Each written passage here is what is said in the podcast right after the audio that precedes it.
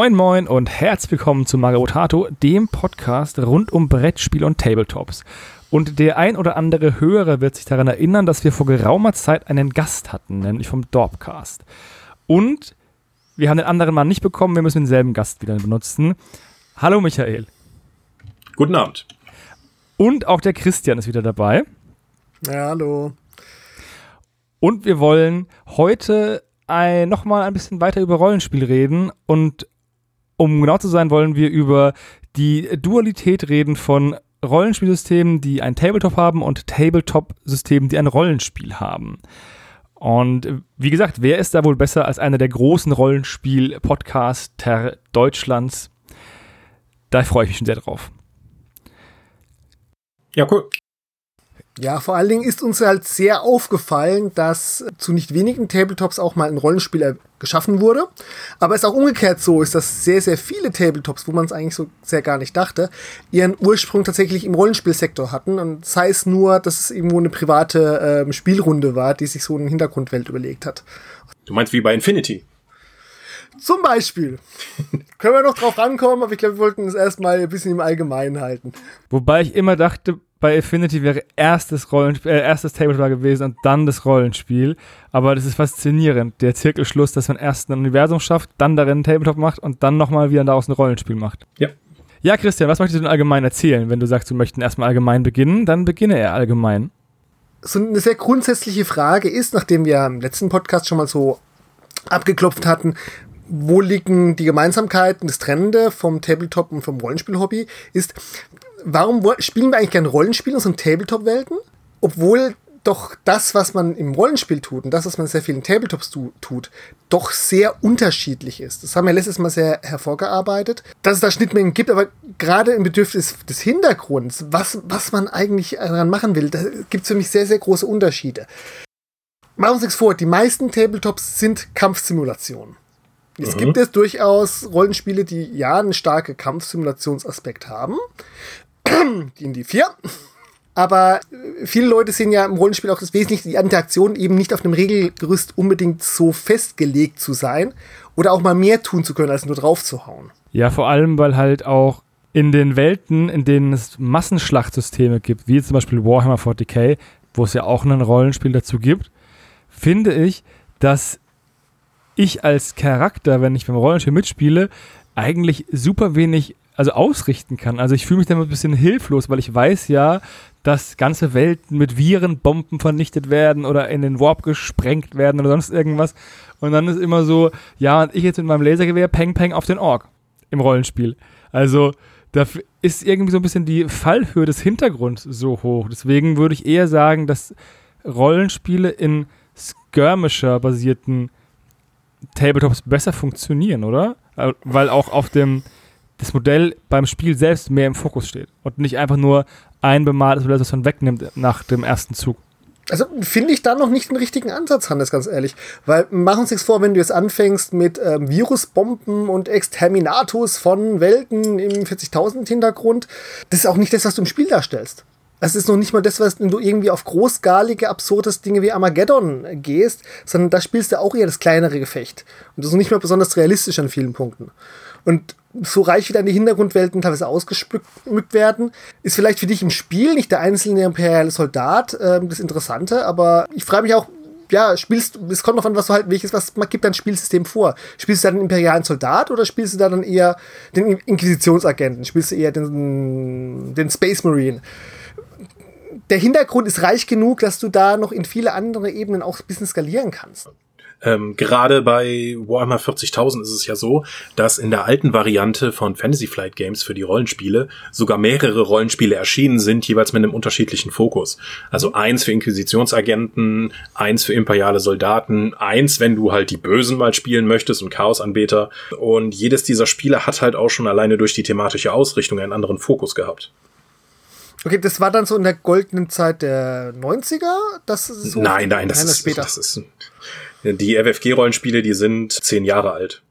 Ja, du als Rollenspielproduzent, Mensch. Ja. Wie ist es denn, wenn man ein Rollenspiel für ein ähm, Tabletop-System also erstellt? Oder wie geht man da so an so ran? Weil ich frage mich immer, wie halt der, wie man anfängt. Also es gibt ja mehrere Leute, die vielleicht an dem einen oder anderen Rollenspielsystem arbeiten, auch was auf Tabletop basiert. Aber ich frage mich, was ist das Kernthema, was man eigentlich mit übernehmen möchte vom Tabletop, damit es auch das, die Atmosphäre gut funktioniert? Weil auch wenn sich die beiden Sachen ein bisschen von der Ebene unterscheiden, musst du ja die Atmosphäre auch mitnehmen, oder? Ja, genau, du sagst es, du musst halt irgendwie den Kern, die Markenidentität mehr oder weniger des Spiels erstmal erkennen und dann versuchen, das in einem anderen Maßstab eben wiedergeben zu können. Das kann bei Warhammer 40.000 eben die genannten Inquisitionsagenten sein, weil die halt immer dabei gerade so krimimäßig den Grim Dark der Welt ganz nahe sind, Chaoskulte aufdecken und so weiter. Das ist also quasi vor der Eskalation. Du versuchst diese Eskalation, die wir im Tabletop spielen, eben zu verhindern. Ähm, sowas wie Kill Team bietet ja auch Kommandoeinsätze mit einem starken narrativen Fokus und so etwas kannst du dann auch schon als, als Vorlage nehmen, um eben das Tabletop dann zu starten. Andere Spiele wie The Drowned Earth, was ja auch nur ein Skirmisher ist mit normalerweise einer Handvoll Miniaturen, ist halt schon thematisch relativ nah am Rollenspiel dran. Und wenn ich mir jetzt vorstelle, in den tausend Inseln mit einer Abenteuergruppe aus einem Affen, einem Echsenmenschen, einem Zwerg und einem, einem menschlichen Forscher dann eben unterwegs zu sein, dann ist das schon gar nicht so weit weg von dem, was ich auf dem Tabletop eigentlich mache. Nur ohne fixe Fraktionen und einfach so als unabhängige Forscher dann eben unterwegs. Ja, das schreibt sie eigentlich fast schon selbst für das Abenteuer, ne? Also gerade zu Ground Earth finde ich da äh, sehr naheliegend, aber auch für Warhammer 40.000. Wie gesagt, es gab mehrere Rollenspiele, weil es einfach viele verschiedene Foki gibt, auf die man das Spiel dann eben legen kann. Je breiter aufgestellt das Setting ist, mit einem gewissen Thema, ähm, desto mehr Nischen kannst du darin auch finden. Ich habe damals gerne vorgeschlagen, so lass uns doch mal so eine Schola Progenium Kampagne machen für Warhammer 40.000, wo wir alle Teenager in der furchtbaren Welt von Warhammer 40.000 spielen müssen und dann auch noch in so einer schrecklichen Schule, die das härteste von uns abverlangt. Nee, ich dachte so, das äh, Schola Progenium Abenteuer wäre zumindest mal ein neuer Twist, auch um das Setting aus einer anderen Perspektive erleben zu können.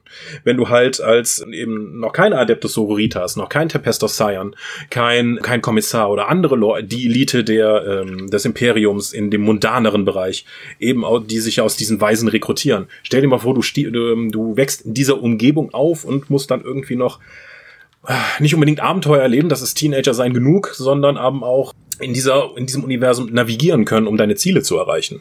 Das fand ich zum Beispiel einen ganz interessanten Ansatz, wenn es auch wahrscheinlich nur drei oder fünf Sitzungen nur so als Kurzkampagne lang reicht. Ist ja in Ordnung. Aber das ist echt ein guter Twist, also auch auf, auf dieses Setting bezogen. Sowas liebe ich ja. Ich wollte jetzt gerade sagen, es erinnert ein bisschen, was ihr im Dorpcast immer erzählt mit eurer Magierakademie-Kampagne in Warhammer Second, glaube ich, war es. Ja, genau, für das Warhammer Fantasy Rollenspiel. Da mhm. haben wir irgendwann in den Grenzgrafschaften, das ja vor kurzem wieder erst äh, hervorgeholt wurde von Games Workshop, auch für die alte Welt, äh, ist halt ein sehr spannendes Setting, weil da halt die ganze Zeit Chaos herrscht. Also da gibt's ja keine wirklichen Regeln und ständig ändern sich die Herrscher. Und da muss man auch als Spielleiter und als Spieler nicht viel Angst haben, irgendwas kaputt zu machen. Und da haben wir halt so eine alternative Magieakademie ange äh, angelegt. Und unser Ziel war dann sowas wie Harry Potter zu spielen, nur in der Warhammer-Welt. Finde ich geil. Das war eine der besten Kampagnen überhaupt. Ich glaube es euch, ich weiß nur nicht, ob Teenager-Drama bei mir so ankommen würde. Gut, es gab mal Leute, äh, ein Bekannter von mir, der wollte da eine sehr interessante World of Darkness-Runde starten. Ähm, neue World of Darkness, wo ich mir es auch hätte vorstellen können. Aber letztendlich das, was man da tut, ja, hat ja echt nur über eine Ecke mit dem Tabletop zu tun. Also man, die beiden bedienen sich eines gemeinsamen Hintergrunds, gehen aber von dort aus vollkommen unterschiedliche Wege. Mhm, aber das hast du ja auch bei, ähm, selbst bei den großen Games Workshop Spielen. Du hast ja verschiedene Spiele, um unterschiedliche Größen darzustellen und auch unterschiedliche Themen abzusprechen. Wie schon gesagt, das große 40k oder das Kill Team haben halt ganz andere Ziele, was das Spiel eigentlich leisten soll, spielen aber auch im gleichen Universum und äh, mhm. auch im gleichen Setting. Okay, gut. Da sind wir jetzt aber bei Games Workshop und Groß, die sich leisten können, in einem Hintergrund viele Spiele zu machen. Beziehungsweise ich weiß nicht, inwieweit der, der 40k-Hintergrund wirklich unabhängig vom Spiel existiert. Ich glaube, es hat halt nur zwischenzeitlich eine große Eigendynamik bekommen, halt über Lizenzprodukte, über die vielen Romane. Legen wir mal, was die ganze Horus Heresy ähm, Romane gemacht haben aus den Setzungen, die da ursprünglich vorhanden waren. Ich glaube schon, dass das recht dass der Hintergrund jetzt recht eigenständig ist, auch durch die ganzen PC-Spiele, mhm. glaube ich, dass es eine sehr große Spielerschaft gibt, die noch nie einen Space angemalt haben aber vertraut sind mit dem Warhammer 40k-Universum. Mhm. Genau, da ist die Marke über das ursprüngliche Spiel eigentlich hinausgewachsen. Das, was viele Spielehersteller eigentlich auch gerne möchten. Weil sie können dann die IP, das Intellectual Property, einfach mal definieren und dann gibt es ganz viele verschiedene Leute, die dann daran arbeiten, um das eben mit Leben zu füllen aus verschiedenen Richtungen. Mhm. Mit halt auch mit Filmen und Serien, jetzt mit Warhammer Plus. Ja. Das sind ja auch alles Dinge, die man, also die man verstehen kann und die man auch konsumieren kann, ohne wenn man sich, dass man sich mit den Regeln oder mit dem, mit dem Tabletop auskennt. Und das Rollenspiel, es ist ja auch so, dass Tabletop und Rollenspiel sind ja Hobbys, die verwandt sind und der Überlapp ist recht groß. Und mhm. dann kannst du halt einfach, wenn du nur ein Tabletop hast, kannst du halt nochmal einen anderen Markt abgreifen mit einem mit Rollenspiel und andersrum. Wo, wobei ich sagen würde, dass der, dass der Rollenspielmarkt weniger pro Kunde abwirft als der Tabletop-Markt, weil du ja signifikant einem, sogar weil du halt mit einem Regelwerk und einem Erweiterungsbuch fünf Leute stundenlang beschäftigen kannst. Und du brauchst halt beim Tabletop halt zwei Armeen, um sinnvoll zu, zu agieren. Und dann setzt halt die Rüstungsspirale ein. Ja, ich glaube, ähm, IC 2, das ist eine große amerikanische Webseite und äh, die untersuchen immer wieder und fragen, welche Händler haben was verkauft, wie läuft irgendwas und da merkt man auch, D&D ist aktuell in dem stärksten Jahr, das es jemals hatte. D&D 5 ist so gewaltig groß, das hat die größte Marktdurchdringung, das macht die meisten Leute spielen als jemals zuvor und Tabletop ist in Amerika immer noch was, achtmal so groß oder generiert achtmal so viel Umsatz wie Rollenspiel. Ja, also ich habe mal, glaube ich, dann die Zahlen zusammengerechnet und überlegt, Games Workshop an sich ist ein, generiert mehr Umsatz als der Rollenspielmarkt. Weltweit oder in Amerika? Äh, mit den amerikanischen Zahlen. Okay. Ja. Das ist schon, schon krass. Ja, also das heißt nicht, dass mehr Leute spielen, aber da bleibt einfach viel mehr Geld kleben. Ja klar, weil du halt einfach mehrere Einheiten brauchst, da noch ein Männchen, da Farben und mhm. Pinsel und beim ja, beim Rollenspiel brauchst du halt nur ein paar Würfel, die du dann irgendwann mal alle hast. Du brauchst ja auch nicht unendlich viele Würfel. Ach, das äh, im, in Rollenspielkreisen wird einfach gerne weiter Würfel gekauft, weil ja, das weil ist dann halt so ein Sammelobjekt. Ja, ne? Und, und dann spielst du halt My Little Pony und dann brauchst du halt noch rosa Würfel mit Glitzer, damit es auch passt und so ja, weiter weil und so die fort. würfeln dann auch signifikant besser. Und man ja. kann auch nicht dieselben Würfel einsetzen für DSA und für D&D, weil bei dem einen musst du hoch würfeln und bei dem anderen niedrig und es verwirrt den Würfel. Also trennt man lieber. Hannes, du machst mir gerade stati statistische ähm, hm. Schmerzen und Michael, du enttäuschst mich. Ihr habt ihn, ähm, also in Tales of Equestria habt ihr doch die Würfel farbkodiert, dass sie auch für die Achtjährigen gut zu verstehen sind. Ja, aber auch mit Glitzer. ist halt so schlimm. Aber ihr habt jetzt da ein sehr interessantes Thema auf, ähm, angeschnitten, was ich so ursprünglich gar nicht auf dem Schirm hatte. Erstens, mir fällt auf, ich wüsste kein Tabletop, das zu D&D geht. Und zweitens, gerade D&D ähm, und sehr viele Produkte für Rollenspieler haben den Tabletop-Markt befruchtet. Und zwar, nehmen wir mal die ganzen klassischen Reaper-Produkte, das sind weitgehend Produkte, die richten sich erstmal an Rollenspieler, inklusive der Suchmaske. Du brauchst die Rasse des Charakters und die grobe Profession und so weiter und dann suchen wir das passende Modell für dich. Das wurden so viele Modelle gemacht, aus denen wurden äh, und andere Sachen gemacht. Gerade Monster, Tiere, die dann doch wieder in den Tabletop-Markt auch reinschwappen. Sei es ähm, Dungeon gelegt. Ja, das, also, ja, ja, das ist aber ähm, auch nichts Neues. Selbst ja. bei Citadel Miniatures, da haben sie ja irgendwann gesagt, mhm. wir machen eigentlich zehn Miniaturen für Rollenspieler. Und dann kam jemand auf die glorreiche Idee, hey, wäre es nicht besser, wenn wir noch mehr Miniaturen verkaufen, indem wir Regeln beilegen, wo man ganz viele Miniaturen braucht, die man dann halt gegeneinander antreten lässt, weil ein Rollenspieler holt sich dann vielleicht nur ein Modell, was eben seinen Charakter darstellt, der Spielleiter noch ein paar Gegner. Aber wenn jeder so viele Leute holen würde, das wäre doch besser. Und dann ja, wurden eben Regeln beigelegt für Tabletop-Schlachten. Ja. Inklusive, als da sind wir halt, glaube ich, bei den ersten frühen Warhammer Fantasy Editionen, als es eben noch Hero Hammer war, wo man halt, ja, da hatte man halt noch die starken Helden drin. Beziehungsweise halt auch äh, Rogue Trader, ähm, zweite Edition 40k, wo es ja auch noch mal, sag mal, charakterzentrierter war. Wo wir, ja. wo wir bei der Überlapp sind bei den äh, Gelände und Miniaturen. Ich finde, da hat der 3D-Druck und das 3D-Modellieren halt eine riesige diffuse Masse erschaffen, weil so viele Leute jetzt auch bei Kickstarter Dungeons gekickstartet haben oder hier nehmt diese 150 STL-Files für jedes Monster aus dem D&D-Kompendium. Es gibt ja regelmäßig solche großen Kickstarter, wo einfach ein Buch genommen wird und dann jedes Monster, was da dabei ist, als STL-File. Mhm. Was aber auch noch ähm, Hero Forge, also so ein Ja. Ankl äh, so ein klickbar eine Homepage, wo du deinen eigenen Helden zusammenklicken kannst, ihn selbst positionieren und dann als STL exportieren, um ihn zu Hause zu drucken oder das Ding direkt gedruckt äh, bestellen kannst. Vorher musstest du immer schauen, wie du eben schon mit dem äh, Figurenfinder von äh, Reaper äh, beschrieben hast, dann so okay, welches Volk möchte ich spielen, welches Geschlecht, was soll der ein Kettenhemd tragen und hier kann ich das einfach anklicken und perfekt individualisieren auf meine Bedürfnisse. Und Hero Forge hat auch große Fortschritte gemacht, wenn ich mir an die noch vor ein paar Jahren, wo mir zum ersten Mal mein einer Rollenspielkumpel die gezeigt hat, gemacht hat. Also da gab es riesige Fortschritte, nicht nur was man dazu klippen kann, sondern eben auch, wie du sagst, Positionierbarkeit des Modells. Am Anfang hatte es ein paar Standardposen und bei Kickstarter haben sie weitere Posen freigeschaltet. Zwischenzeitlich kann ich da Achsen an einzelnen Gelenken, Ge Gelenken drehen. Auf der anderen Seite, aus Tabletopper-Hinsicht, sind natürlich diese Figuren immer noch vergleichsweise krude. Das ist aber auch bewusst so gehalten. Also die Hero Forge Miniaturen haben ja einen bewusst sehr heroischen Stil mit stark überzeichneten großen Teilen. Zum einen, um dann auch leicht noch bemalbar zu sein, weil das ist halt nicht für den Tabletop-Fachmann. Und zum anderen, ähm, das sind halt so äh, überzeichnete Elemente, dass man die auch gut erkennen kann. Da, du kannst wirklich sagen, das ist mein Held und mit seinem riesigen Schwert.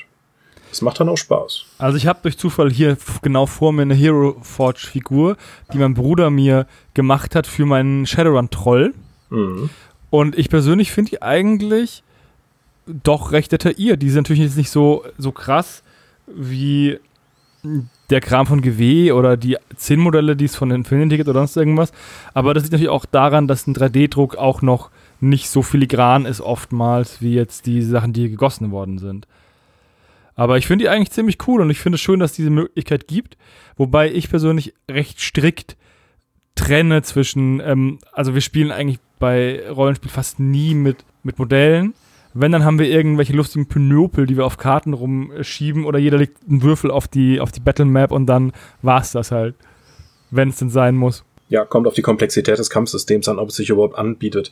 Bei D&D zum Beispiel ist es halt mehr oder weniger um den Einsatz von Miniaturen herum gebaut. Seit äh, 20 Jahren mindestens. Und äh, so bei Shadowrun könnte ich mir auch nicht vorstellen, mit Miniaturen zu arbeiten, aber da ist das Kampfsystem eh über alle Zweifel äh, verloren und von daher äh, kann man mit den Entfernungen, die da vorgegeben werden, ja auch nicht sinnvoll arbeiten. Wie du findest nicht gut, dass man erstmal 17 Würfel würfeln muss, dann 17 Würfel, dann 12 Würfel, dann nochmal 5 und dann machst du, streichst du Kästchen ab? Vier Minuten später äh, haben wir viel gewürfelt und wir stellen fest, es ist gar nichts passiert. Ja, ja, es bleibt alles in der Jacke, Jacke deines Trolls hängen. Und dafür haben wir jetzt so einen Aufwand betrieben. Ja, aber das sind wir doch auch bei den ganz klassischen ähm, Klischees von äh, Massensystemen im Tabletop. Ich, das klassische alte Beispiel, wenn mal tatsächlich 30 Ork-Boys irgendwo reinstürzen und jeder seine vier Attacken hat und du plötzlich 120 Würfel würfelst und einen Verwundungswurf machst und nochmal dann, dann die Rüstungswürfel kommen. Ich glaub, Ähm, Bei Age of Sigma war das ja auch so. Ich habe schon gegen ähm, Vampire-Spieler gespielt, die eben große Skeletteinheiten genommen haben. Und äh, ich fand das zuerst komisch, als sie dann irgendwann die Regeln angepasst haben für Skelette und Goblins oder so. Je größer der Trupp wird, plötzlich treffen die Leute besser. Ich habe mir gedacht, was soll denn der Quatsch? Aber vorher war die Regel so, dass je mehr Leute da sind, desto mehr Attacken kriegen die. Und ähm, ich finde es lieb besser für die 30 Goblins dann halt 30 Würfel zu würfeln und die treffen plötzlich auf drei oder höher, anstatt dann 120 Würfel auf 5 plus zu würfeln. Die Wahrscheinlichkeit bleibt in etwa gleich, aber du musst halt viel weniger Aufwand betreiben. Schon smart. Ja. Das ist aber erst auf den zweiten Blick äh, tatsächlich. Aber äh, das sind halt so große Foki. Ich meine, als Spielleiter in der Rollenspielrunde setze ich ja auch einfach aus Verwaltungsgründen viele Kämpfe nur auf einer gewissen, bis, eine, bis zu einer gewissen Größe ein. Weil, äh, wenn ich mir die meisten Rollenspiele anschaue, sowas wie DSA ist ja weitestgehend auf Duelle ausgelegtes System. Wenn du damit, äh, okay, es kommen mal jetzt äh, 16 Goblins, dann, dann war's das für die nächsten zwei Sitzungen. Wir hatten mal eine Rollenspiel-Session, da habe ich nicht mitgespielt, sondern war durch Zufall als Gast dabei. Und da hat der, war die Gruppe Teil eines, ähm, eines riesen Soldatentrupps. Und dieser riesige Soldatentrupp ist auf eine andere Gruppe getroffen. Und dann hat der Spielleiter alles ausgewürfelt. Der hat dann für jeden dieser 30 Soldaten einen Charakterbogen und, da, und die Gruppe war eh schon groß. Und dann bist du halt einfach, einfach, ja, ich mache einen Angriff, ich treffe sechs Schaden und dann konntest du erstmal ein Brötchen essen gehen und eine Kippe rauchen und deine Wäsche machen und die Wohnung saugen, bis du dann wieder dran warst. Mhm. Andere Systeme, wie zum Beispiel Savage Worlds, regeln das äh, sehr spielleiterfreundlich. Da kann man selbst mit 30 Leuten noch äh, ohne Probleme einen, einen Kampf in einer Stunde machen.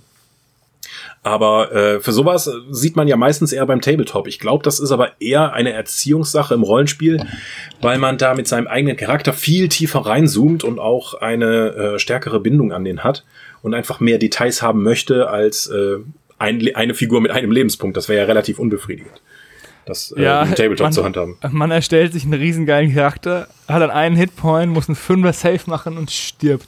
Ja, Ja, darüber hatten wir es ja schon mal ein bisschen. Das ist ja auch, sagen wir so, ein bisschen der, ja, pff, die Revolution vom neuen Killping 2.0, dass sie halt sich mal von 40k-Regeln ein bisschen gelöst haben und tatsächlich ein eigenes Regelset machen, wo einfach jedes Modell mehr Lebenspunkte hat. Und sie dadurch diese ganzen, da noch einen Rettungswurf und da noch einen Rettungswurf, damit es nicht mehr so tödlich ist, damit der Charakter noch ein bisschen überlegt, halt auf den, ja, st- statistischen Glückstreffer reduziert hatten. Und so hast du tatsächlich jetzt halt durch die, äh, durch das Wegfräsen von Lebenspunkten halt eine gewisse Verlässlichkeit, dass du nur mit sehr bestimmten Waffen, sehr bestimmte Modelle du schnell wegbekommen könntest. Auf der anderen Seite finde ich, jetzt weil du meinst Killteam, Killteam fühlt sich für mich noch nicht so rollenspielerisch an. Und ganz ehrlich, ich bin begeisterter Skirmisher-Spieler. Die wenigsten Skirmisher sind für mich auch auf einer Ebene, die es noch, die schon sehr rollenspielerisch wird. Ja, Ja, es gibt Optionen zum Interagieren, ja, du kannst vieles machen, aber das. Also für einen Rollenspiel, die meisten Skirmisher, die gut funktionieren, werden mir für einen Rollenspielkampf noch zu steif oder zu strikt. Das Problem an der Sache ist einfach, dass es gibt ja häufig bei Skirmishern irgendwelche Sonderaktionen, wie jemanden schubsen oder, oder Mhm. sonst irgendwas. Aber das bringt meistens nicht so viel, weil die den einfach tot zu hauen. Genau, weil wenn du dann einfach auf ihn schießt und ihm sechs Lebenspunkte abziehst oder so, ist es halt effektiver, als wenn du ihn halt irgendwo hinschubst und ihm eine Aktion klaust. Das sind halt diese cineastischen Kämpfe funktionieren im Rollenspiel besser als im Tabletop, was aber auch daran liegt, dass im Tabletop ja zwei Personen gegeneinander spielen, mit dem Ziel zu gewinnen. Und im Rollenspiel spielt ja nicht die Gruppe gegen den Meister oder der Meister gegen die Gruppe, sondern beide spielen zusammen, um Spaß zu haben. Das heißt, da kann man auch von vornherein, ist das, ist das Gefälle im Kampf klar. Es, es besteht nicht die Möglichkeit, oder es sollte nicht die Möglichkeit bestehen, dass jetzt die drei Goblins die Gruppe auslöschen oder einen der Charaktere töten und der Spieler geht dann nach Hause, was ja beim Skirmisher schon passieren kann. Die drei Goblins werden vielleicht einen der anderen Charaktere auf der anderen Seite einfach aus den Schuhen knocken, aber dann sagt der Spieler halt nicht, ach, jetzt ist der umgekommen, jetzt gehe ich nach Hause, sondern er spielt halt weiter, weil der, das Spielziel ja per se ein anderes ist. Ja, wobei da hast du jetzt ein paar Oldschool oder hat kompetitiv, sp- kompetitive Spieler noch nicht erlebt. Da wäre das durchaus legitim. Äh, unsere Rollenspielrunde äh, vom, am Dienstag ist auch komplett ausgelöscht worden, von, wohl wurden von Sandwürmern gefressen. Jetzt nach ein paar Monaten Kampagne. Ernsthaft? Ja, aus Oh, wie- Zufall. Die, die Spielleiterin hat einfach ein paar Mal gut gewürfelt. Ach so, es ist natürlich ärgerlich. Passiert. Da ziehen halt manche auch ein Ding raus. würde mich auch eher ärgern, würde ich mich auch überlegen, ob ich dann, wenn das, also natürlich, wenn die Spieler sich dumm anstellen und die ganze Zeit, sagen wir mal, den Sandwurm reizen, dass sie dann gefressen werden, aber irgendwie drei äh, kritische Treffer sollten halt einfach nicht dazu führen, dass die Kampagne für den einen oder anderen Charakter vorbei ist, wenn es halt einfach nur so ein popeliger Straßenräuber ist. Mhm. Äh, für, für uns war es alles okay, weil Schatten des Dämonenfürsten lebt halt auch in einer brutalen Welt und das sollte jederzeit passieren können. Deswegen war das für uns auch in Ordnung. Äh, was ich jetzt auch noch interessant fand, dass du halt sagtest, dass es in diesem kompetitiven Dings ist. Ich, hab- als ich in Nottingham in der Warhammer World war, habe ich mir auch das alte Rogue Trader Buch mal gekauft. Also das Proto Warhammer 40.000, quasi die erste Edition. Und dieses Tabletop-Spiel geht halt noch klar davon aus, dass das Spiel auch über einen Spielleiter verfügt. Verrückt, Das ne? soll eine Geschichte erzählen. Und ähm, da gibt es einen neutralen Mittler, der dann in, bei Unklarheiten zwischen den beiden Parteien, die gegeneinander kämpfen, eben vermittelt. Und das heißt auch nicht, dass die äh, Armeen äh, ausgewogen sein müssen. Diese ganzen wahnsinnigen Zufallstabellen, die das alte Rogue Trader noch hat, führen eher dazu, dass die Armeen auf jeden Fall unausgeglichen sind. Und selbst ein etwas neueres Spiel wie Inquisitor, ähm, das mit den 54 mm Figuren von Games Mhm. Workshop, das ging auch davon aus, dass du einen Spielleiter hast. Aber jetzt bei der Neuauflage oder bei neueren Regeln braucht man das auch nicht mehr, oder? Nee, das ist, äh, das ist rausgewachsen aus dem Tabletop-System. Tatsächlich. Was ich auch verstehen kann, weil du brauchst halt an, an pro je Tisch immer einen mehr. Mhm. Und das Tabletop-Spiel ist an sich schon eher, auch wenn die Wurzeln eher daherkommen, mit diesem Spielleitergetriebenen. Auch das Little Wars von A.G. Wells hat ja einen Spielleiter, der über Sachen entscheidet. Äh, es hat sich vor allen Dingen in den kompetitiven Bereich entwickelt. Sowas wie The Drowned Earth hat zwar auch einen starken narrativen Fokus und da kann man eben diese Cineas äh, sehr filmreifen Aktionen auch durchführen und Sachen runterspringen und dabei noch coole reagieren. Aber das ist halt auch kompetitiv ausgelegt, auch wenn die Szenarien sehr schön sind. Ja, da bin ich ganz, aber bin ich bei dir halt einfach. Aber das, wie gesagt, das ist ja auch der ein anderer Fokus. Ähm, kompetitives Spiel und ähm, kooperatives Spiel. Und klar, wenn ich jetzt zum Beispiel Call of Cthulhu spiele, dann gehe ich auch davon aus, dass die Charaktere, die ich spiele, dass die eine kurze Lebensdauer haben. Und wenn die dann halt, mhm. wir haben jetzt mal, ich habe gleich letzte Zeit drei One-Shots gespielt und wir haben es geschafft, ich glaube, nur in einem ist einer gestorben oder so das war schon überraschend gute Quote, muss ich ganz ehrlich sagen, obwohl ich einmal von, von einer Lawine überschüttet wurde hm. in den Bergen. Ähm, ja, ich habe da weniger Schmerzen. Also als ich damals noch Let's Plays gemacht habe, nannte man nämlich ja nicht zu Unrecht den Blutmingers, weil ich halt auch gerne Spielercharaktere halt mal hops gehen lasse, wenn die Würfel nicht passen. Aber ähm, das gehört für mich zu meiner Art des Spielens, also des offenen Würfelns. Des, äh, die Würfeln sind nur neutrale Mittler zwischen dem, mhm. was hier passiert. Und äh, ich möchte eigentlich nicht so in die Narration eingreifen von dem, was geschieht, was die Würfel vorgeben. Verständlich. Gerade wenn man halt auch einfach jetzt eher keine so krass lange Kampagne spielt, sondern eine kurze Kampagne oder vielleicht nur ein One-Shot, wo es dann nicht so schlimm ist, wenn halt mal die Würfel extrem ungünstig fallen. Und man kann ja auch als Spieler wenigstens versuchen, die, naja, das, nicht das Ergebnis zu manipulieren, aber die Chancen auf ein Ergebnis zu manipulieren, indem man sich halt clever anstellt. Aber das heißt trotzdem nicht, dass man nicht leicht stirbt. Wobei ich persönlich, wir halt, wenn wir halt D&D spielen, nicht unbedingt darauf, ähm, also wir spielen halt sehr heldenhaft und heroisch und dann halt auch eher seltener mit äh, Charaktertoden. Wir sind zwar häufig, häufig hart an der Grenze, aber wir retten uns jedes Mal noch. Auch weil wir NPCs vorschicken im Notfall.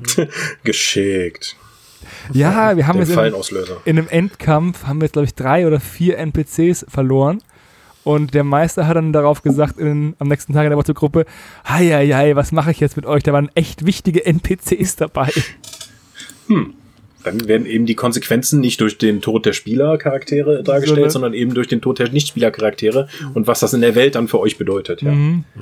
Aber weil wir es jetzt gerade so ein bisschen angeschnitten haben, wieder auf D&D zurückzukommen, ähm, warum denkt ihr euch, dass es zu D&D noch kein wirkliches Tabletop gibt? Die haben so viel reiche Hintergrundwelten, aber in den Bereich hat sich nie einer reingewagt. Ähm, ja, weil die Modelle auch so verkauft werden. Ja, es gab Chainmail, das war tatsächlich der Versuch, so mit ähm, Squad-basierten, also äh, so, so Einsatzkommandos im Dungeon dann oder Dungeon Delver. Äh, es gab immer wieder Versuche, aber es hat sich kein großes dargestellt. Ich glaube, das liegt vor allen Dingen daran, weil es halt ein ähm, nicht azyklisch, aber äh, ähm, es gibt halt ein sehr großes Ungleichgewicht zwischen den Spielercharakteren und den ähm, und den Spielleitercharakteren. Die Monster und äh, die Helden sind immer sehr bunt gemischt und sind aber dann eine Gruppe, die gemeinsam agiert, wohingegen die Antagonisten halt nur von einer Person geführt werden. Und ich kann mir jetzt nicht vorstellen, dass es sowas wie die Beholder-Gruppe mit den Aberrationen geht, mit den Abscheulichkeiten, dann die Ork-Gruppe und dann auf wer soll denn gegen die kämpfen? Die Helden, das sind alle. Das ist halt die bunteste Mixtur, die es überhaupt geben kann. Weil der Punkt ist ja folgendes, was wir ja gerade gesagt haben. Ähm, für einen Hersteller jetzt von irgendeinem Tabletop, der eine Hintergrundwelt als IP geschaffen hat, ist es ja interessant, die Möglichkeit zu verbreitern und auch ins Rollenspiel zu gehen. Ähm, mhm. Gar nicht mal so wenige haben ja den umgekehrten Weg gemacht, dass über ein Rollenspiel eine Hintergrundwelt entstanden ist und von da aus dann sich ein Tabletop etabliert hat. Mhm. Ja, Infinity und War Machine Hordes, wobei bei Infinity das Ding ja nicht publiziert wurde vorher. Das ja. haben die ja nur privat gespielt. Und ich finde es da halt einfach interessant, wie sehr sich da halt der Fokus ähm, verschoben hat. Also genau die von dir beiden meinen Spielen, äh, gemeinten Beispielen, dem bin ich ja ziemlich tief drin. Ähm, bei Infinity siehst du bis heute noch, gerade finde ich bei den Nomaden, ich bin mir 100% sicher, die haben eine Nomadengruppe gespielt. Dass da noch viele ein, so einzelne Charaktere sind, die so ein Rollenspielding haben, aber dann haben sie einfach Lust gehabt, okay, wir machen jetzt diesen Squad-basierten äh, Ding dazu und haben ihre Hintergrundwelt, die halt da ist, ein bisschen ausgemacht und plötzlich, viele Leute finden diese Infinity Regeln, ja, okay, aber die Welt ziemlich cool und dann, ich weiß ja noch, wie damals Gregor und ähm, auch Hans Reiner plötzlich feuchte Hosen bekommen haben, ähm, als es hieß, okay, Modifius macht ein Infinity-Rollenspiel. ich habe das Infinity-Rollenspiel außer mal von einer ähm, Schnellstarter-Regelprobe dann nichts mehr gehört. Das wird immer noch publiziert. Es ja. hat eine relativ, äh, das ist mehr so der, der Long Drink unter den Rollenspielen. Mhm. Die meisten Rollenspiele, die Modifiers eben rausbringt, sind halt Crowdfunding-Projekte. Ähm, dann kommt, wird halt einmal was gecrowdfundet, dann wird die Reihe einmal durchgehauen in zwei, drei Jahren. Und dann äh, machen die halt das nächste. Aber ähm, Infinity zieht sich tatsächlich, wenn man das so negativ sagen darf, mhm. äh, über viele Jahre und da scheinen jetzt immer wieder neue Sachen. Das Interessante ist jetzt nämlich, ich habe heute wieder ein bisschen auf der Infinity-Webseite ein bisschen rumgesurft ähm, weil ich ehrlich sagen muss, die Umstellung von der N3 habe ich nicht mehr so richtig mitgenommen, als dann so wirklich sehr hart regellastig kompetitiv wurde. Und die N4 habe ich mir jetzt noch gar nicht angeguckt. Code One könnte mich jetzt interessieren, aber ich habe jetzt wieder angeguckt, was jetzt so narrativ auch mit neuen Fraktionen auf ähm, bei Infinity pass äh, passiert ist. Auch wenn der Plot von Infinity. Sofern es überhaupt eine Core-Story hat, außer die Menschheit ähm, ist gerade dabei, auf die erste Alien-Rasse zu treffen und die äh, sie beinahe vernichten könnte, aber sie streiten sich halt doch lieber selber. Ähm, passiert ja nicht viel, aber sie machen doch relativ viel Bewegung rein, auch wie sie Fraktionen sozusagen out, raus und rein facen. Also es sind jetzt ein paar neue Fraktionen, seit ich Infinity mal angeguckt habe, dazugekommen, aber auch wieder gegangen. Das ist ja schon sehr untypisch für einen Tabletop. Das hat man vor Naja, was sich nicht verkauft, darf eben wieder gehen. Ja. Aber das haben sie halt auch alles narrativ im Hintergrund ähm, erklärt. Mhm. Zum Teil, dass die Tore halt von der EA geschluckt wurden nicht hundertprozentig sicher, aber so habe ich das mitbekommen. Dass zum Beispiel diese Spannung, die sie schon im Hintergrund angebaut haben bei Chujing, also der Asien-Fraktion, zwischen, ich sag mal, der erste, den ersten Klassen Chujinglern von den Chinesen und Fest, ehemaligen Festland-Asiaten und den zweitklassigen Japanern, dass es dann halt zu einem großen Volksaufstand von der japanischen Armee kam, die jetzt zwischenzeitlich eine ja. eigene Fraktion sind. Also genau, und solch, gerade solche Spannungen kannst du mhm. halt auch super im Rollenspiel dann eben darstellen und dann nochmal vertiefen, weil du einfach mhm. viel tiefer mit einem stärkeren Fokus arbeiten kannst. Ja. Das finde ich jetzt aber total interessant. Einerseits ist Infinity bei vielen Missionen doch sehr rollenspielerisch komplex. Ein Modell muss dorthin laugen und eine Hackerkonsole benutzen, damit Modell B woanders machen kann. Das hat auch spieltechnische Gründe, warum das so ist, weil mhm. da könnte ich jetzt über Infinity-Geschichten erzählen. Auf der anderen Seite ist Infinity so hart kompetitiv geworden, das kann ich mir. Also ich behaupte, viele Infinity-Spieler kennen den Hintergrund gar nicht.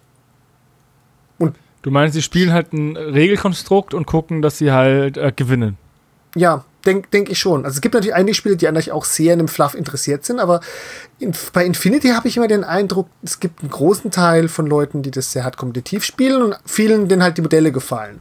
Und ein paar, die noch so ein bisschen mehr drüber haben wollen. Aber Infinity hat einen relativ reichen Hintergrund der mit dem Spiel so koexistiert. Also machen wir uns nichts vor. Ähm, Cold One, ich habe mir das noch nicht angeguckt. Aber das normale Infinity-Regelwerk spricht jetzt nicht einen narrativ spielenden Spieler an, der ein paar coole Stories mit äh, seinen Infinity-Modellen haben will und damit seine eigene Ist halt nichts für zwischendurch, ne? Ja. Ja. Also, wenn, wenn man Infinity spielt, dann muss man das auch ernst meinen, glaube ich. Ähm, und ich glaube, dass das viele kompetitive Spieler halt auch sehr abholt. Dabei ist der Hintergrund auch so reich und so toll. Also äh, alleine den zu lesen hatte ich schon viel Spaß mit. Wobei ich dann wiederum, was du in den Büchern findest, es sehr dünn ist. Also gut, ich habe mir die Modifius-Produkte nie angeguckt, aber da finde ich es dann doch dünn an manchen Punkten. Oder beziehungsweise sehr fragmentarisch, wie es geschildert wird. Ja, ich, ich finde, da gibt es schon viele tolle Ansatzpunkte. Ja. Alleine, dass du dann äh, mit dem Silk, dass du dann äh, theoretisch mehrfach existieren kannst, weil dein Gedächtnis da eben in diesem Cube hinterlegt ist. Äh, und äh, wenn du dann eine diplomatische Mission hast, wird einfach dein Geist äh, rübergebeamt äh, in einen anderen Körper. Du benutzt den dann und am Ende, wenn du fertig bist, wirst du leider terminiert. Äh, Schade. Äh, da, da, sind schon lustige Sachen damit äh, da drin, die auch Science, härtere Science-Fiction-Tropes haben als äh, viele andere Rollenspiele. Ja gut, sagen wir es mal so. Ähm, Infinity hat schon einen starken Hard Science-Fiction äh, Science-Fiction-Ding. Also auch mhm. allein schon deswegen, weil du nicht Pew-Pew irgendwelche Laserwaffen hast, sondern das alles vergleichsweise ähm, ja doch noch relativ realistisch ist, bei welche Waffen verwendet werden und so. Wobei ich jetzt erstmal, ich habe wenig Ahnung von Infinity, gebe ich ja. ganz ehrlich zu, weil mich das noch nie wirklich angesprochen hat vom Design her. Ja. Ah, und ich auch keinen Bock habe, die Modelle anzumalen, weil mich das nur stressen würde. Da bin ich ganz ehrlich. Aber weil du gesagt hast, dass die Leute das kompetitiv spielen und keine Ahnung vom Hintergrund haben. Es gibt genug, auch genug Rollenspieler, die vielleicht D&D 4 spielen, aber noch nicht einmal wirklich in der D&D 4 Welt gespielt haben, sondern in ihrer eigenen Fantasiewelt und dann halt mit den Regeln von D&D 4 spielen zum Beispiel. Weil wir haben nicht mal eine D&D 3.5 Kampagne gespielt, long, long ist es her, und wir hatten kein einziges Hintergrundbuch damals. Das war Anfang der 2000er. Wir hatten nur das Grundregelwerk. Also hat sich unser Meister halt eine eigene Welt ausgedacht und wir haben halt einfach nur die Regeln gespielt. Das ist ja. eigentlich genau dasselbe, wie wenn du halt kompetitiv einen, äh, einen Tabletop spielst, ohne den Hintergrund zu können. Ist bei D&D sogar relativ häufig. Ähm, die, du siehst es ja auch bei den Publikationen jetzt für die fünfte Edition von Dungeons Dragons. Es gibt so gut wie keine Hintergrundbände fast alles sind nur Abenteuer, die dir dann da den Hintergrund mehr oder weniger indirekt mitteilen, wenn er überhaupt genannt wird. Aber allein schon über was als Rassenmodif als Rassenoption gegeben wird oder was an Monstern vorhanden ist, es gibt mir schon, finde ich, einen gewissen Hintergrund, Grundkontext. Also, mich dürfte da nicht fragen. Ich komme da einfach hintergrundtechnisch aus einer ganz, ganz anderen Richtung. Ich war schon immer ein Hintergrundfresser und ähm, hm. habe mich in meinen Hintergrundwelten vertieft. Wie schon gesagt, ich habe eine ausgeprägte DSA-Sozialisation aber auch bei anderen Sachen. Also, ja gut, ja, wir wollen jetzt nicht über die, die Hintergrundwelten reden, welche wie, wie gelungen ist. Ich fand aber auch immer, was da war, dünn und ich finde, und auf der anderen Seite finde ich auch, äh, was so ein Regelwerk da geht, also du kannst nicht den, die ohne ein paar bestimmte Grundannahmen nehmen. Also schon im Regelwerk stehen Grundannahmen drin. Die einzige das heißt Grundannahme, nur, die du treffen musst, ist, dass du eine High, dass du eine High-Fantasy-Welt spielst. Ja, also. Das ist doch eigentlich die einzige Grundannahme, die du bei D&D machen musst. Also wenn du, dass das Elfen halt langlebig sind und Zwergen eine bestimmte Art von Stein haben. Und dass es halt 12.000 verschiedene ja. kulturschaffende Rassen gibt. Also ganz viele D&D-Settings mhm. unterscheiden sich ja eher dadurch, dass sie sagen, wir machen jetzt das anders als unser Default-Setting. Ob das jetzt Greyhawk oder die Forgotten Realms sind, das haben wir dahingestellt. Hm. Ja, die sagen dann, hey, unsere exotische Rasse sind eben Katzenmenschen anstatt Drachenblütige. Äh, viel Spaß. Ähm, ja. Wie Malibu hat einen neuen Hut. Aber solange es gekauft wird und die Leute sich darüber freuen und es äh, spielen, ist es ja in Ordnung. Mhm. Aber dass du halt, ja, du musst ja nicht überall, also das Rollenspiel ist ja so schön, dass es halt so kreativ und fantasievoll ist. Und dann brauche ich nicht unbedingt, wenn ich einen Katzenmensch spielen möchte, dann passe ich halt die Regeln im Grundregelwerk an und brauche nicht extra noch einen Katzen. Ähm, ja, das ist ein Ansatz, aber andere Leute sagen so, hier, ich, wenn ich nach Hause komme, will ich mich doch nicht auch noch kreativ beschäftigen, das ist ja zum Kotzen. Äh, gib mir gefälligst die Regeln für die Katzenmenschen, damit ich mir sowas nicht überlegen kann. Ich möchte halt nur darstellen, aber mich nicht um die Regeln kümmern. Ähm, ist auch ein legitimer Ansatz. Hm. Also finde ich, ist ja auch in Ordnung. Hm, ja. Ähm, wir hatten jetzt ganz viel über Infinity geredet, äh, wobei ja eigentlich aus meiner Sicht War Machine Hordes das wichtigere Beispiel ist, um ja. über die Kombination aus Tabletop und äh, Rollenspiel zu reden. Weil ja. War Machine Hordes haben ja mit den Iron Kingdoms äh, auch als D&T 3 Setting angefangen. Mhm. Also die allgemeingültige D20 Variante und ist da auch sehr herausgestochen mit seinem Steam Fantasy Ansatz und dem hochqualitativen Artwork. Ja, die legendäre Witchfire-Trilogie, in der auch wirklich echt viel später für War Machine geprägt wurde. Mhm. Das, also das, ich wollte genau auf dieses Beispiel heraus, deswegen habe ich auch schon diese Spitze gesetzt von ähm, Tabletoppern, die ihren Hintergrund nicht kennen. Ich habe jetzt War Machine über viele Iterationen verfolgt. In der 3 nicht mehr ganz so sehr. Ich habe es auch in der 2 eine Weile aktiv gespielt.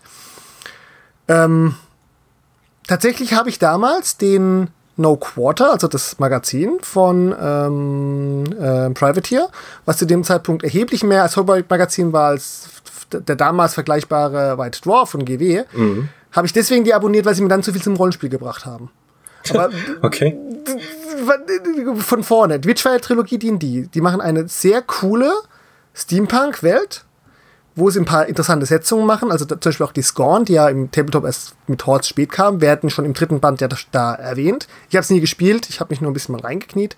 So bestimmte Charaktere. Gut. Die, die, erobern die Stadt, in der man gerade ist. Ja, Corvus. Also es wurden viele, es werden viele Personen oder auch Figuren, die später im Tabletop aufgetaucht sind, wurden da schon vorgeprägt. Und dann kommt es in der Welt auf die Idee, ah ja, wir machen einen Skirmisher, in dem irgendwie dampfbetriebene ähm, Kampfroboter ich weiß nicht, ob die Checks schon wirklich vorgesehen waren, aber ich behaupte, sie haben in der Witchfire-Trilogie noch nicht so eine große Rolle gespielt. Doch. Doch, okay. Ich habe die gelesen. Okay, also äh, gab es da auch schon wirklich Warcaster? Ja, ja, nicht. also das, ah. das war alles schon etabliert. Ähm, okay. Also die Klasse gab es, glaube ich, noch nicht in der Witchfire-Trilogie, weil das die Regeln noch nicht so ausführlich waren. Mhm. Es gab da den Lock-and-Load Primer, der ja. hat die eben die Charaktere vorbereitet, in diesem Setting zu spielen. Das war so die, die Startidee für alle Spieler, die damit noch nicht vertraut sind. Hier sind ein paar Regelelemente und das sind die Kernideen des Settings. Legt mal los. Mhm. Ähm, und ja, da gab's Steamjacks, äh, also um überhaupt in den alten Kriegstempel ähm, reinzukommen. Nee, Cyrus Tempel war es, glaube ich, reinzukommen, äh, musst du halt einen Steamjack irgendwie in das äh, oben dahin kriegen. Und äh, wie kriegt man diesen Steamjack dahin? Weil wir können auch nicht so viel Kohle transportieren. Das heißt, wir müssen irgendwie einen, den Steamjack auftreiben, wir müssen einen Wagen auftreiben, um den überhaupt in die Nähe zu mhm. bekommen. Dann musst du den da hinkriegen und dann muss der dann irgendwie dieses Tor öffnen, weil der einzige als einziger stark da genug ist. Und das okay. mit den Cortexen und alles war alles schon zu diesem Zeitpunkt okay. äh, definiert und auch alle Götter und so weiter und so fort. Auf jeden Fall machen sie dann einen wirklich coolen Skirmisher, in dem es darum geht. Das hat man ja nach War Machine 1 richtig gemerkt, dass sich diese Kampfversionen von diesen Dampf Dampfrobotern gegenseitig auf die Mütze hauen. Super. Mhm. Und dann es hat sich dieses System ist ja wirklich schön gewachsen. Ich habe es mhm. gemocht, auch wenn es dann langsam Umbruch bekam. Und dann wurde daraus ja im Endeffekt Infantry Machine. Ja, ja. das sind bessere Teergrube. Ja, weil die einfach effizienter waren. Äh, ich weiß noch, am Anfang, ich war ein riesen Fan des Rollenspiel-Settings. Dann habe ich gesehen, dass die jetzt auch noch Miniaturenspiel dazu machen und ich war so angepisst. Ich war so aha, dagegen, aha. weil ich mir dachte so, dann, dann schiebt ihr doch den Fokus äh, davon weg, von dem, was ja. ich eigentlich haben möchte. Ich habe äh, damals vor ewigen Jahren waren die dann auch auf der Spielmesse mit einem mhm. winzigen Stand. Matt Wilson und die anderen Leute und ich, äh, die erzählten, wie toll Deutschland wäre. Man könnte hier am Stand rauchen. Der hat dann fett Zigarre geraucht in der Halle. Äh, und den habe ich noch erzählt. damals noch am Stand rauchen oder hat er das Ja, das ist, gemacht? das, das ist fast 20 Jahre her oder so. Sechs, da, das, gewesen sein, oder? das, das vergisst man gerne, was wir alles ja. inzwischen da an Änderungen ja. haben, was auch zum Beispiel Rauchen in der Öffentlichkeit angeht, äh, was da gesellschaftlich akzeptabel ist und was nicht. Ja.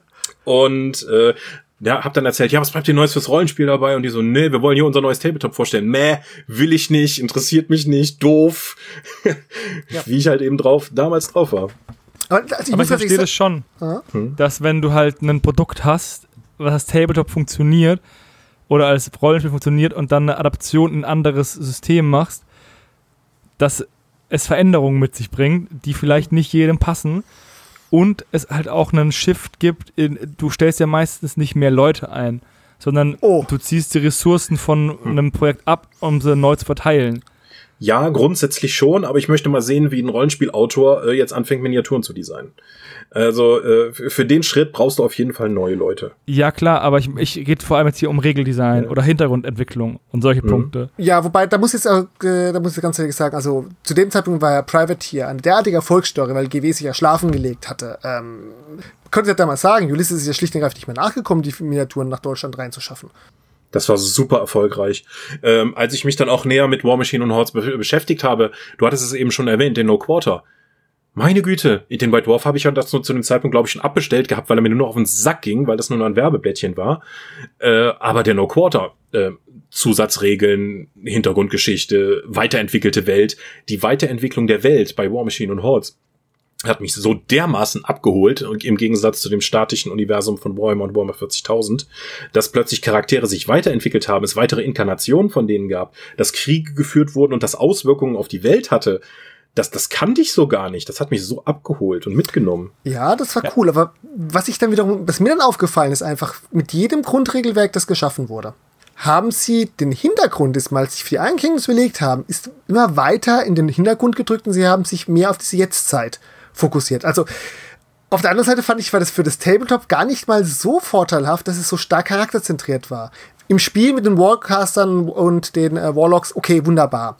Aber wenn du dir die Geschichten in den Regelbüchern angeguckt hast, das war ja im Prinzip die Fortsetzungsgeschichte, was welcher Warcaster mit welchem Hintergrund wo gerade macht. Und sie müssen die wichtigsten immer noch mal irgendwo unterbringen. Da waren schon coole Stories dabei. Haley oder der ganze, ähm, die ganzen Sachen um Striker. Also Striker war erstmal sozusagen der große ehrenhafte Warcaster, der dann irgendwann ein bisschen zu seinem Heart of Darkness hatte, weil um jetzt hier effektiv weitermachen zu können, muss er jetzt halt quasi Dinge tun, die er selbst für unethisch hält und kommt dann auch da, dann darüber hinaus.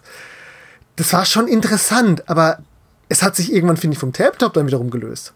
Oder beziehungsweise das Tabletop, das bedient wurde, hatte dann nicht mehr so viel mit dem Hintergrund zu tun. Ich behaupte, die, die sehr, sehr reiche War Machine Community, die sich Ende, um, ja, während der ganzen zweiten Edition gebildet hat, hatte meistens keine große Ahnung vom Hintergrund. Also es gab wirklich Leute, die waren, waren überrascht und verwirrt, als ich denen erklärt habe, dass Haley die Zwillingsschwester von Denegra ist. Ja, äh, das ist auch meine Erfahrung. Dadurch, dass das so ein, also das, was War Machine Hordes ja so ausgezeichnet hat, das hatte klar formulierte Regeln. Das heißt, die haben sich sehr gut für Turniere geeignet. Das war und aber auch aus der zweiten Edi. Also in der ersten, denk dran, wir hatten äh, vier, fünf Regeln für den, für den gleichen Regelbegriff. Spinnenlauf. Ja, und dann war das irgendwann toll und War Machine 2, äh, war, MK2 war halt ein ja. wirklich tolles Regelsystem und da hat sich halt eine harte Turnierszene drum gebildet, auch ja. mit dem Ruf, dass War Machine Hordes vor allen Dingen für Turnierspieler sei. Ähm, und ja, ich habe von Leuten gehört, die irgendwie mit geliehenen Armeen halt, äh, mit denen sie gar keinen Bezug hatten, Turniere gewonnen haben. So, einfach nur so, ich möchte hier einfach, ich bin hier, um zu gewinnen. Wen, was interessiert mich, was das für ein Hansel ist? Ja, und dann auch irgendwie mit diesem 2D-Gelände, damit alles fair ist. Es ist super effizient zum Spielen, sieht aber nicht so toll aus.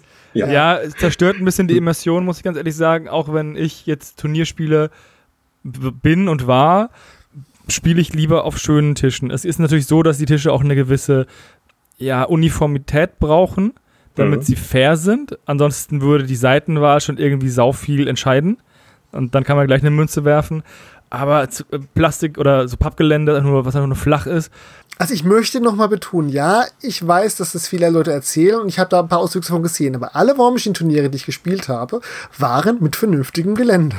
Also wir haben ja auch einmal zumindest oder zweimal sind ja auch diese Privateer Press äh, Tage, äh, wie hießen die noch?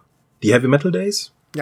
Waren auch Serien mit äh, ja, sind, haben wir auch zweimal nach Deutschland geholt, auch in den Hotels mit, in, mit europäischem äh, Publikum. Und alleine die Menge an Tischen hätten wir nicht mit Gelände äh, halt zustellen können. Wir, für den zweiten haben wir dann auch ein offizielle, haben wir offizielle Matten bekommen und dann auch äh, vom Dirk vom Fantasy Stronghold, der hat dann eben diese Bodenpläne organisiert und die haben wir dann alle fair verteilt. Ja, also ich habe da gelernt, das sind alles nette Leute, War Machine Hordes-Fans, mhm. äh, die hart kompetitiv spielen und meine Güte können die trinken. Aber äh, auch da, also der Hintergrund ist eigentlich nicht so wichtig. Umgekehrt fand ich es dann total interessant, als halt dann das eigentlich das Rollenspiel dazu wieder rauskam, was sich ja von diesen D&D-Wurzeln dann löste und auf die ähm, War Machine-Mechanik aufbaute. Mhm. Und ähm, das für mich wirkte, als würden sie jetzt mit ihren Modellen einen ähm, großen Umbaushop für ihre War Machine Modelle machen. Also da waren dann so viele Umbauanleitungen drin. Wie kann ich mir jetzt diesen Charakter bauen aus diesem und jedem Modell? Klar, gut, Private hat zu dem Zeitpunkt noch Einzelmodelle beliefert. Aber wie mit dem Rollenspiel umgegangen ist, war dann auch sehr unterschiedlich. Ich habe da ja ein paar, also wir hatten ja mal einen War Machine Podcast zur War Machine MK3 mit ein paar mhm. harten Turnierspielern, wo Tom die interviewt hat. Und ähm, wie die unterschiedlichen Bedürfnisse auch waren, dass die viele das auch dann als, ich sag mal, kampflastiges Rollenspiel gespielt haben, wenn sie von War Machine kamen. Was relativ naheliegend ist, weil das ganze ja. System ja darauf umgebaut ist. Du, jeder Charakter in dem War Machine und äh, dann auch in dem Hordes-Rollenspiel entfesselt, ähm, hatte zwei Berufe, die du frei ja. miteinander kombinieren konntest. Das hat super spaßige Kombinationen gegeben. Aber auch, das waren fast nur Klassen beziehungsweise Trupps aus dem Tabletop. Mhm. Und die meisten der Fähigkeiten waren halt eins zu eins aus dem Tabletop übernommen. Mhm. Die Attribute waren eins zu eins aus dem Tabletop übernommen. Das hat super obskure Elemente dann enthalten, wie zum Beispiel, dass es kein Charisma-Attribut gab. Wenn du irgend, wenn du zum Beispiel jemanden betören möchtest, hast du das über dein Konstitutionsattribut gemacht. Wir wissen ja alle, Trollblütige sind ja geborene Redner und äh, Verführer. Ja, schau dir nur mal Matrak an. Also wir halten mhm. fest, wir haben ein Rollenspiel, das wirklich mit dem brillanten Hintergrund für D&D anfing, den weiterentwickelt hat, daraufhin einen Tabletop gemacht hat und wieder der Bogen zurückschlägt, dass von diesem Tabletop ein Rollenspiel geprägt wird, in dem du das Tabletop im kleinen Sta Maß simuliert. Mhm. Das finde ich so super weird. das ist ein, äh, das hat auch nur halt so bedingt gut funktioniert, ne? Ähm, weil Ach, das Rollenspiel eben auch einfach andere Bedürfnisse hat, wie gerade bei dem Beispiel mit dem fehlenden Charisma-Wert, dass man sich einfach zu sehr auf die Tabletop-Vorlage verlassen hat. Dabei habe ich mir so viele Abenteuer gewünscht, eben um auch was abseits äh, machen können. Sei es nun der Arbeiteraufstand in einer Indus ähm, in mhm. einer Manufaktur. Ähm, aber die haben halt gesagt, entweder klassische Tropes wie Dungeon Delving in einer alten Orgoth-Ruine mhm. ähm, oder eben, ja, äh, jetzt kämpft ihr halt mal gegen Pharaoh oder Wintersoldaten von Kador oder, oder, oder. Und das, das war halt sehr nah immer alles am Tabletop dran. Und so viel Abenteuer sind dafür ja gar nicht erschienen. Sie haben ja irgendwann dann auch gemerkt, dass das Rollenspiel nicht so gut ankommt und dann wahrscheinlich die ganzen geplanten Rollenspielveröffentlichungen im No Quarter veröffentlicht. Also gerade dieses, also die drachenblütigen Sachen, die sich über mehrere Ausgaben gezogen haben, hatte ich den Eindruck, das war mal ein komplettes Quellenbuch für diese ganzen Kreaturen, die vom Blut, Drachenblut dann eben verdorben mhm. worden sind und mit Regelelementen. Und dass, dass sie gemerkt haben, so das Rollenspiel läuft nicht gut genug, da bringen wir jetzt kein einzelnes Buch raus, haben sie es danach dann nach und nach dann im No Quarter verteilt.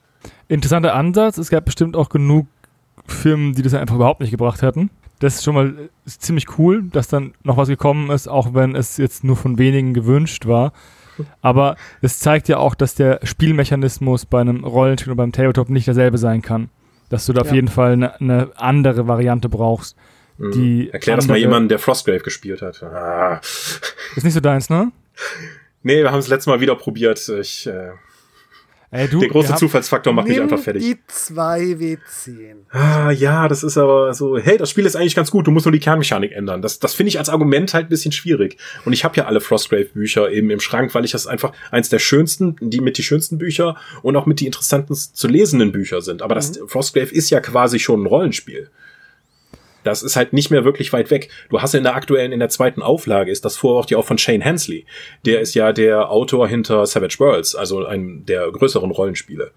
Und äh, der sagt halt, was ihm alles an Frostgrave gut gefällt. Also die, äh, die Überschneidungen da sind sehr groß. Wir haben auch in euch eine Runde Frostgrave gespielt auf dieser verrückten Labyrinthplatte, die wir auch im Blog hatten. Es war sehr, sehr witzig. Das Problem war einfach nur, dass einmal eine Tür offen stand dann einmal so ein Labyrinth-Ding hinter mich bewegt wurde. Dann wurde einmal auf meinen äh, Lehrling geschossen, 20er und sofort tot. Und das, obwohl ich noch eine, also ich habe noch eine 15 oder so gewürfelt, äh, als, als Safe dagegen hatte. Der einfach, das war der einzige Verlust in diesem ganzen Spiel, war ein One-Hit mit einer 20. Ah. Äh, ja, aber das hatten wir auch in, in dem letzten Viererspiel, das wir sogar hatten. Ein, ein unverletzter Golem greift einen meiner Krieger an ich würfel einfach eine 20 und dieser unverletzte Golem wird einfach, obwohl er angegriffen hat, vom Spielfeld entfernt.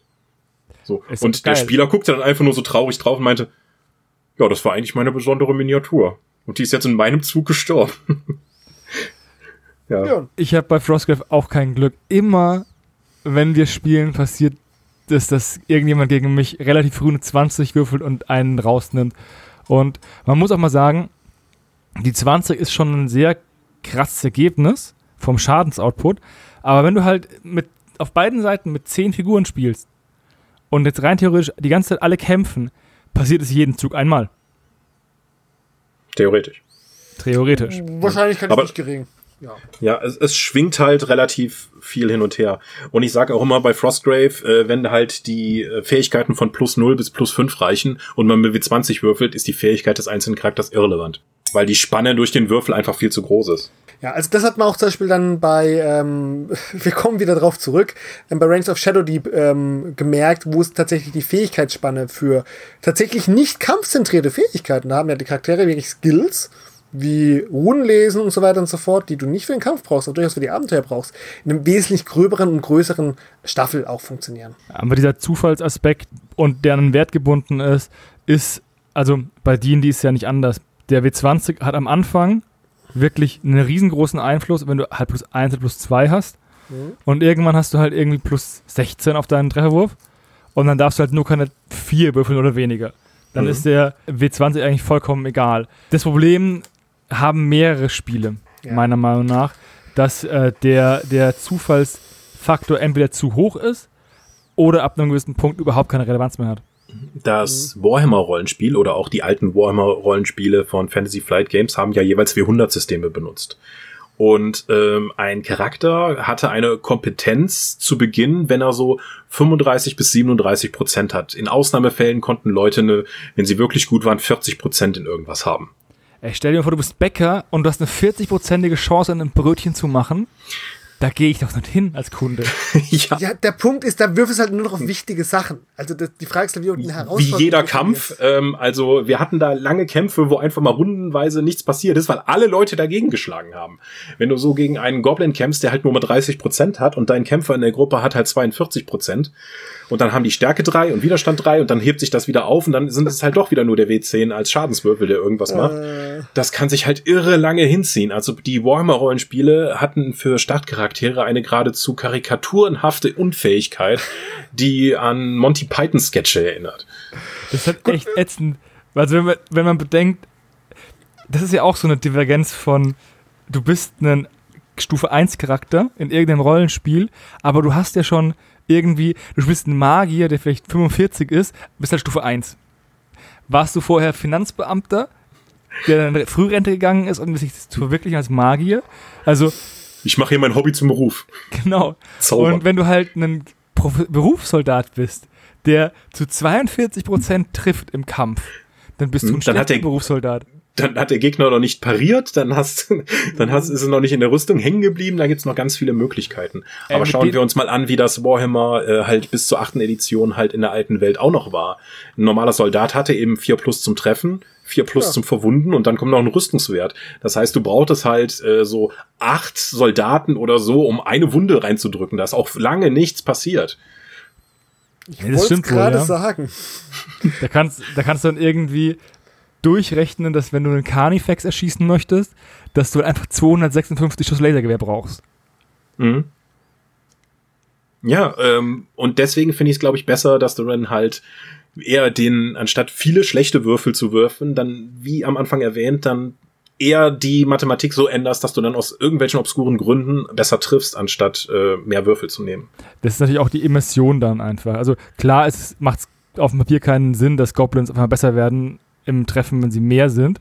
Aber sie treffen halt wahrscheinlich ja häufiger. Und das mhm. muss man einfach mal diesen Ansatz so verstehen, dann ist er auch, glaube ich, ganz in Ordnung.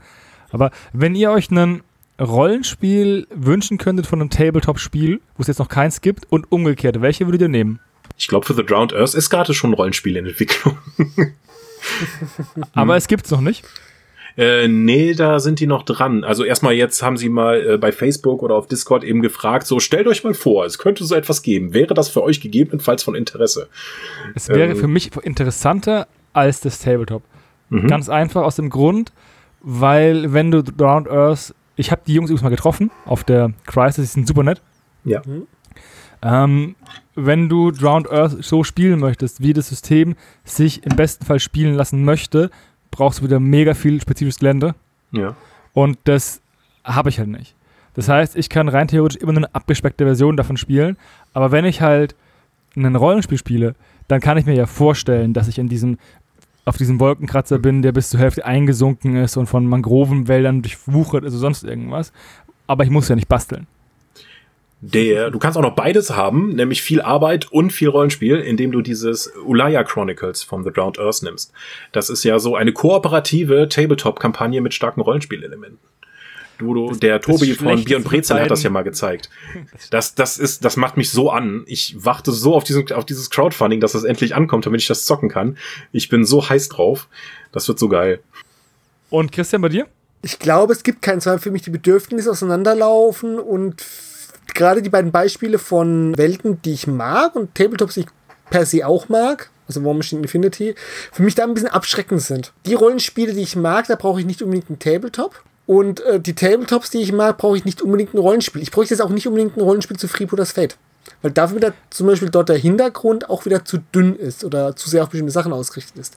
Wenn ich jetzt noch mal was sagen würde, ein DSA-Tabletop, ja, vielleicht könnte mich das reizen, aber dann auch nur, um meine exemplarische horasische Armee aufzustellen. Und das kann ich einfach, und das kann ich einfacher haben, indem ich mir einfach meine historische 17. Jahrhundert-Armee sammle. Mhm. Äh, ich sehe bei Amal, äh, also bei Aventurien, also die Menge an großen Schlachten, wo dann 300 Leute mal aufeinander zulaufen, das sind ja schon die epischen Schlachten Aventuriens, weil das ja auch mit der dünn besiedelste Kontinent ever ist. Ähm, Aber mit einem äußerst tödlichen Thronfolgekrieg. So blutig äh, wäre kein Krieg in Mitteleuropa geführt worden, wurde ja mal ausgerechnet. Das, das ist das seltsam, äh, so ein seltsames Spiel. Egal. Ähm, es gab ja verschiedene äh, das schwarze ja. Auge Tabletops mit Amalion, was ja tatsächlich eher so ein Massenschlachtsystem ist, in großen Anführungszeichen, weil du verschiedene Trupps eingesetzt hast und auch Monster. Aber da haben sich ja quasi mit jedem Ergänzungsbuch die Kernregeln geändert, was das ein bisschen schwierig zu spielen gemacht hat. Und äh, danach noch mit Schicksalspfade, was ja tatsächlich so ein äh, jeder hat fünf, sechs Leute und dann auf dem Hexfeld dann eben Missionen machen. Später sind wir dann auch dazu übergegangen, nachdem wir gemerkt haben, dass die Leute, wenn wir versucht haben, Turniere zu veranstalten, kompetitiv eigentlich gar nicht spielen wollten, Aber diese narrativen Kampagnen, die haben die Leute dann gerne schon mal dann zu zweit oder zu dritt zu Hause gespielt. Weil wenn du auch keinen Platz für eine Rollenspielrunde hast, aber trotzdem dann mit, aber auch gerne Miniaturen malst, zu zweit einfach mal zu Hause mit dem Partner dann mal so diese narrative Kampagne mit einer Monster-KI spielen, das kam schon durchaus gut an. Aber allgemein war jetzt Schicksalspfade nicht so der durchschlagende Erfolg, oder? Jein, also ähm, die Sachen haben sich tatsächlich ziemlich gut verkauft. Also die sind mit noch im Markt befindlichen deutschen Tabletops durchaus die Verkaufszahlen vergleichbar gewesen. Wir haben nur gedacht, das ist nicht das, wo wir die Marke unbedingt hinentwickeln wollen. Und wir haben auch, wir sehen jetzt lieber mit, da wir auch DSA 5 in Entwicklung haben, alle Ressourcen da eben drauf, aber äh, das ist nicht eingestellt worden, weil es sich schlecht verkauft hätte. Ah, okay, das war für mich immer irgendwie so ein bisschen, was ich als Außenstehende so wahrgenommen habe, weil mhm. du siehst halt auf der RPC wird's angepriesen und zwei Jahre später ist in den Grabbelkisten für Zahl 1 Euro nimm drei Sachen rausgeführt, ja. ne? Ja, ja, ich kann das völlig nachvollziehen, dass das von außen so gewirkt hat. Aber wie gesagt, also von den Verkaufszahlen ist es nicht gescheitert. Wir haben es nur als, wir brauchten die Entwicklungsressourcen an anderer Stelle und es war auch nicht mehr die Vision, die wir für Aventurien hatten.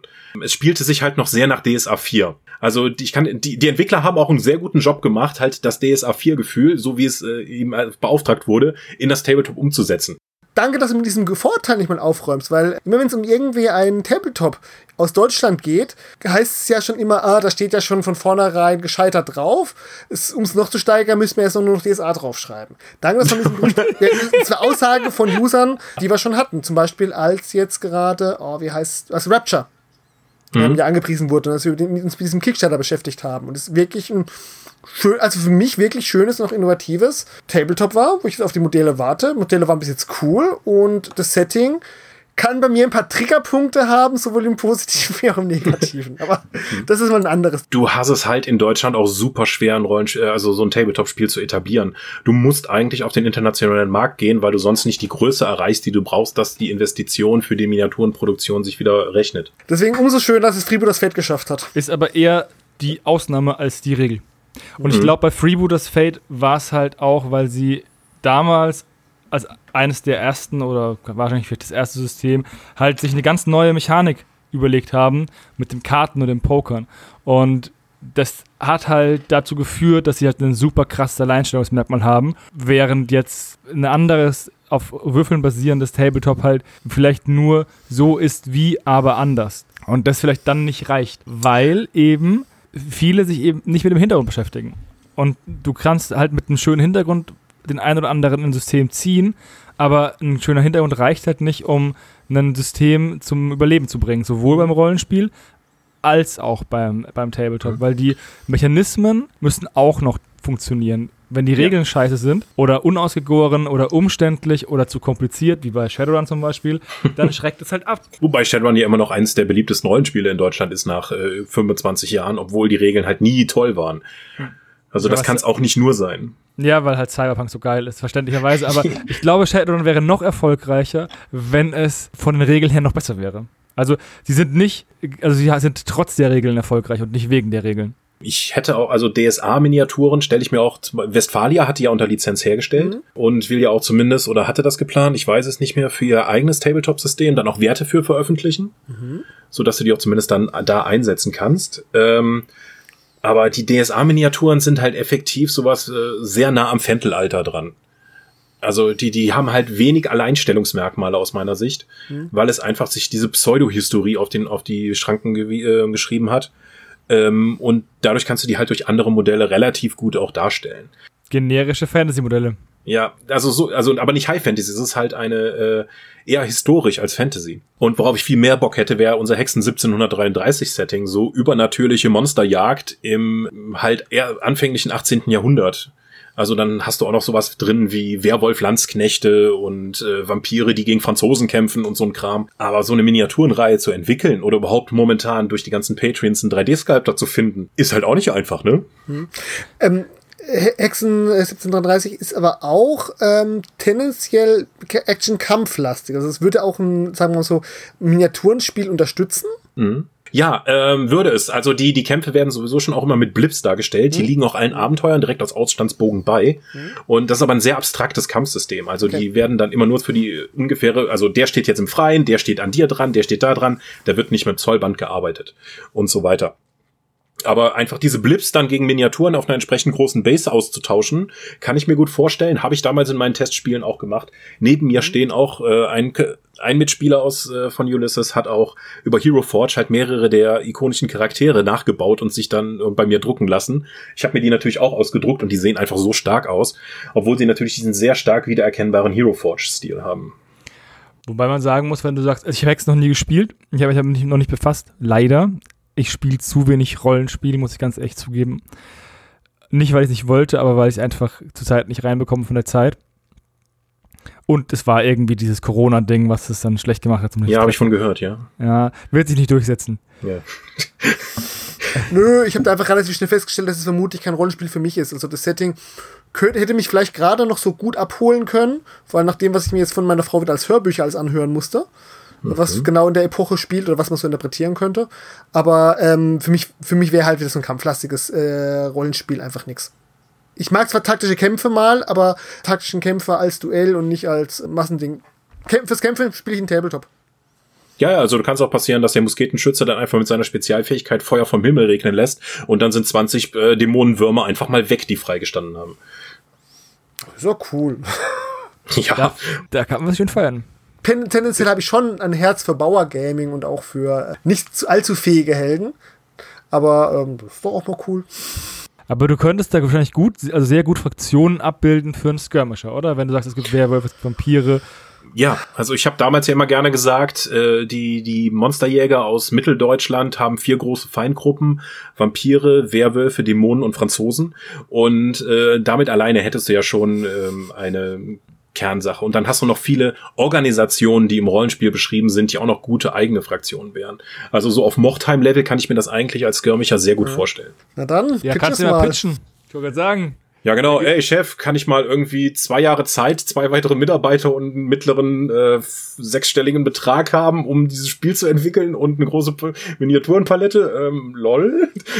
Ach, du ja. findest doch einfach jetzt nur hier genug willige ähm, Tabletopper, die sich ausbeuten lassen, also diese Idee ist vollkommen cool finden. Mhm. Oder du musst den Chef abfüllen erstmal schön und dann. Wie hieß die noch, diese italienische Firma? Black Rose, Magnum Opus? Miniatures, die haben für eins ihrer ähm, Brettspiele, Schrägstrich Tabletops, ja auch mal so ein äh, Landsknecht mit zwei Händen ge gebaut, der aber eigentlich auch ein Werwolf ist. Und sie haben beide Varianten der Miniatur rausgebracht. Das war so geil, die habe ich mir sofort geholt, obwohl ich deren anderen Spiele nicht spiele. Aber diesen mhm. Werwolf-Landsknecht in diesen Puderhosen, das ist so ein fantastisches Modell. Und das hätte ich auch gerne dann irgendwie, zumindest in dieser Art, dann mal irgendwie in, äh, in Hexen gesehen. Mein Traum. Der kann sich ja noch erfüllen. Du bist ja relativ an der Quelle. Ja, das, das, ja. Also ich sage also einfach mal ja. Wenn nicht schafft, schafft's keiner. nee, das würde ich anders sehen. Aber ja, äh, vielleicht irgendwann mal. Ja, ich finde es, haben wir jetzt ganz gut zusammengefasst, ähm, wo ähm, Hintergrund ähm, und Bedürfnisse auch an Regelmechanik zwischen Tabletop und Rollenspiel durchaus auseinanderlaufen. Was beim einen funktioniert, muss beim anderen noch lange nicht funktionieren. Danke, Michael, für die Fachkenntnis und das Aufräumen mit irgendwelchen Gerüchten. Gerne. Danke an mich, dass ich auch dabei war. Gern geschehen. Immer doch. Und ansonsten würde ich sagen, vielleicht gibt es ja einen Teil 3, wenn uns noch ein paar lustige Themen einfallen. Oder und wenn ihr in den Kommentaren eben noch etwas wissen möchtet.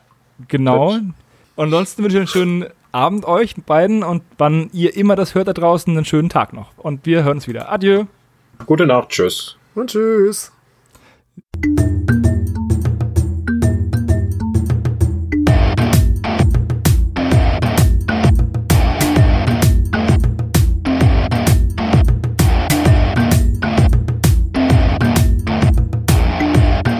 Magabotato, ein unabhängiges und kostenloses Projekt von Fans für Fans unseres gemeinsamen Hobbys. Gerne könnt ihr uns unterstützen, indem ihr uns entweder eine Spende über paypal@magabotato.de zukommen lasst oder uns auf www.patreon.com/magabotato abonniert. Weiterhin freuen wir uns auch immer über gespendete Stunden für Ophonic. Den Button hierfür findet ihr auf unserer Website www.magabotato.de. Vielen Dank fürs Hören und bis bald!